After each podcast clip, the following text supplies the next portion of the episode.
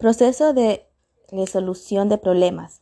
La solución de problemas consiste en la generación de opciones o posibles rutas a seguir para hacer cambios alrededor de una situación que genera inconformidad.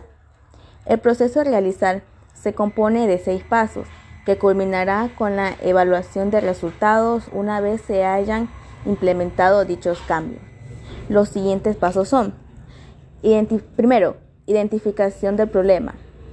Se debe de encontrar el problema como algo que está afectando los objetivos que se requieren seguir. 2. Análisis del problema. Para poder realizar los análisis es fundamental tener datos e información y tener la confianza en estos datos. 3. Generar solución potenciales al problema. Para llegar a la solución de un problema se pueden generar varias alternativas de solución. 4.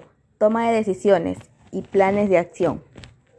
Fundamentos para la toma de decisiones son definir los problemas, recopilación de datos, generar opciones y elegir un recurso de acción. Se tienen que analizar varias expectativas para la toma de decisiones. Quinto, implementación de solución del problema. Después de que se hayan complementado los cuatro pasos anteriores, la aplicación de la solución escogida debe de constituir un paso relativamente directo. Sexto y último paso, evaluación de la solución.